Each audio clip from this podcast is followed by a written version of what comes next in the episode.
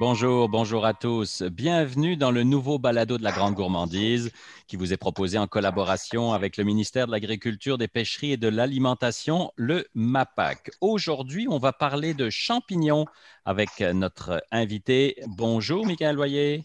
Bonjour, ça va bien? Ça va très bien. Content de t'accueillir dans le balado de la Grande Gourmandise.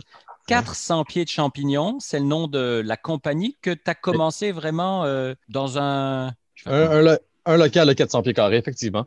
Un local de 400 euh, pieds carrés. D'où vient le nom? C'est aussi simple que ça. Et voilà. On ne sait pas quand c'est le basic. Comment est-ce qu'on peut faire des champignons à Montréal? Raconte-nous ça. Donc, en fait, nous, on cultive à l'intérieur à l'année longue. Euh, on produit nous-mêmes toutes nos cultures en laboratoire. Mhm. Euh, de là, en fait, nous, on va cloner des champignons qu'on va introduire dans, des, dans du seigle stérilisé. Euh, on va propager la culture. On l'intègre dans un, substrat qui en fait du bois franc et de l'écale de soya. Mhm. Et de là, le mycélium va venir digérer le tout. Et après, on le met en floraison, on récolte. Et voilà. Donc, finalement, au lieu de que le champignon pousse dans le bois avec ce qu'il trouve dans la nature, tu lui donnes tout ce qu'il a besoin pour grandir le mieux possible en respectant l'humidité, euh, la température, la lumière et ainsi de suite. Exactement. Donc, les conditions, c'est un peu comme une serre, à part que ce n'est pas une serre, mais c'est un peu ce principe-là, finalement. Oui, en fait, on a des serres. Donc, nos serres euh, sont intérieures, euh, sont contrôlées automatiquement. Donc, euh, toutes nos serres se maintiennent entre 75 euh, et 85% d'humidité. D'accord. On a des lumières, des LED, plein de spectrum, comme si c'était le soleil. Ouais. Puis, ce qu'un champignon a vraiment besoin, c'est beaucoup d'air.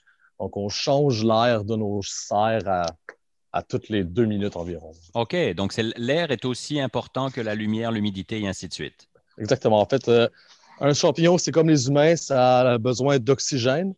Et c'est l'opposé d'une plante. Donc, une plante va aller chercher du CO2. Euh, donc, nous, en fait, et un champignon, ben, ça produit du CO2. Donc, quand on a beaucoup de champignons dans, une serre, on a une accumulation de CO2, d'où l'importance de changer l'air vraiment fréquemment. Euh, ce qui arrive quand il y a trop de CO2 dans une serre, ben, les champignons font comme une plante qui cherche le soleil. Ah oui, OK. tiré, puis euh, la physionomie n'est plus la bonne plus la nature, c'est tellement extraordinaire. Donc, toi, tu as commencé ça, comme on le disait, hein, dans un petit local de 400 pieds carrés. Pas si petit finalement, parce qu'il en rentre quand même des champignons de 400 pieds carrés. Puis, à un moment, euh, c'est quoi l'histoire? Tu as donné ça à quelqu'un qui a capoté là-dessus, puis ça y est, vous êtes associé? Bon, en fait, moi, j'ai commencé dans mon salon, juste par, euh, par hobby. Euh, j'achetais, je suis cuisinier de profession, mm-hmm. je suis un ancien chef. Mm-hmm. J'achetais mes couteaux à mes maintenant partenaires qui, eux, produisaient des couteaux. Euh, de là, mon partenaire s'est mis à faire pousser des champignons dans son salon, comme moi.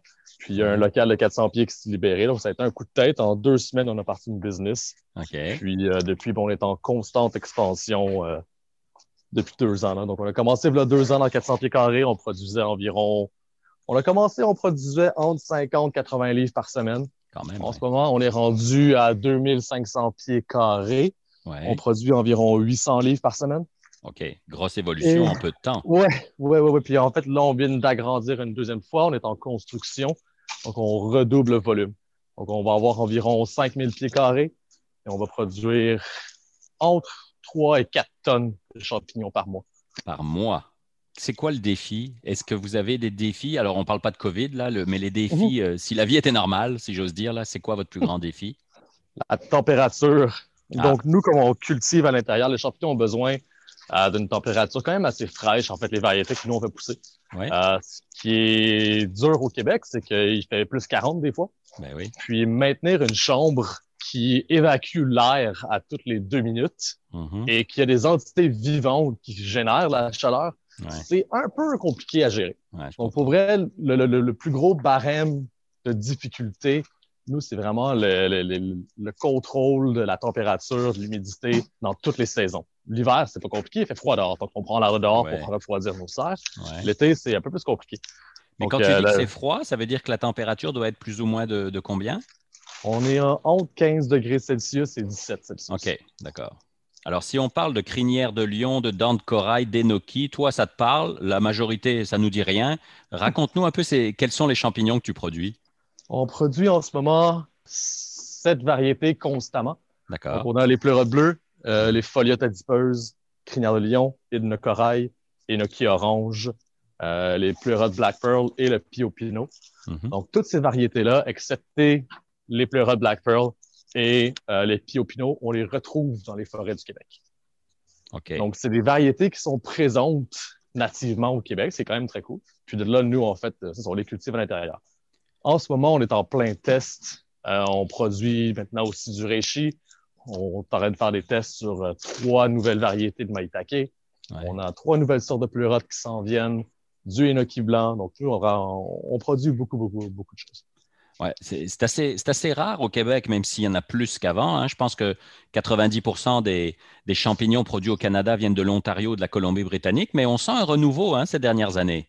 Oui, environ moins de 5% des champignons qu'on achète au Québec viennent du Québec. Je vous dirais aussi que oui, l'Ontario en produit beaucoup, mhm. mais pour vrai, les États-Unis, euh, la Chine et la, Pologne en particulier ah sont vraiment des très, des très gros exportateurs. Ce qui veut dire que ceux qu'on achète souvent font des milliers de kilomètres. Là. Et voilà. Ce que je dis souvent à mes clients, c'est que très souvent, on va acheter des champignons. Ils sont partis soit de une de ces endroits-là. Ça a mhm. pris une semaine et demie. Donc, le, le temps qu'ils se fassent récolter là-bas, deux, trois, quatre, cinq, six jours avant qu'ils se fassent shipper. Ils partent, arrivent chez un grossiste ici, restent là une semaine, s'en va chez un distributeur après, reste là une semaine ou deux. Donc, on parle de comme presque un mois avant que le consommateur, des fois, reçoive son champignon. C'est la différence avec nous. une grosse différence avec les tiens. Ben, c'est ça. Donc, nous, en fait, on va récolter nos champignons, puis en moins de 48 heures, ils sont chez notre, euh, notre consommateur. Bon, alors comment on les achète, ces champignons-là? Où est-ce qu'on les trouve? il y a plusieurs places, donc on peut soit passer directement à la ferme euh, sous rendez-vous. Euh, sinon, on est au marché Jean Talon, donc chez Jardin Sauvage, chez Berry, euh, la ferme Lucier. Sinon, on est dans beaucoup de, petits commerces ici et là, donc sur la rive sud, les réserves, mhm. les semeurs. Sinon, ben, une bonne place pour avoir nos champignons, ben, c'est via les fermes Loufa. Hein, on est avec Loufa depuis environ le début, qui mm tiennent nos produits, donc eux sont capables de les envoyer un peu partout au Québec, c'est très bien. Mhm. Ôte-nous d'un mythe, ce qu'on appelle le champignon de Paris. Il ne vient pas de Paris, là. En, en fait, au, début, il venait des caves de Paris, dans des tunnels. Maintenant, je pense qu'il reste juste une champignonnière à Paris qui produit vraiment des champignons de Paris. Oui, c'est pas du tout un champignon sauvage, là, c'est vraiment cultivé. Euh. Ben, tous les champignons ont été à l'état sauvage au départ. Au départ, Il ne faut pas oublier ça, tu sais. Après, après ben, c'est sûr que c'est comme les plantes, on peut faire des hybrides. Puis après ça, ben, en mélangeant des sports, puis après ça, de l'homme, on, peut se créer une variété commerciale. Mm-hmm. Nous, on en fait un peu de ça. On, on va aller chercher des, euh, des champignons, par exemple. J'ai trouvé une pleurote à Montréal euh, là, cet été. Donc, on a pris cette pleurote-là, on l'a clonée. Maintenant, on est en train de faire des tests pour voir si elle est viable d'un côté commercial.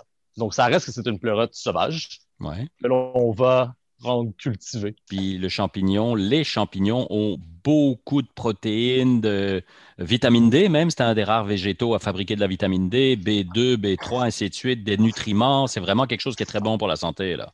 Absolument. C'est un super de remplacement à la viande. C'est rempli de fibres, de protéines, comme vous disiez. Euh, j'ai beaucoup, beaucoup de clients qui sont végétariens ou végétaliens qui achètent nos champignons justement pour avoir leur rapport en protéines. Euh. Est-ce qu'on doit éplucher un champignon ou est-ce que ça dépend de la variété de champignons?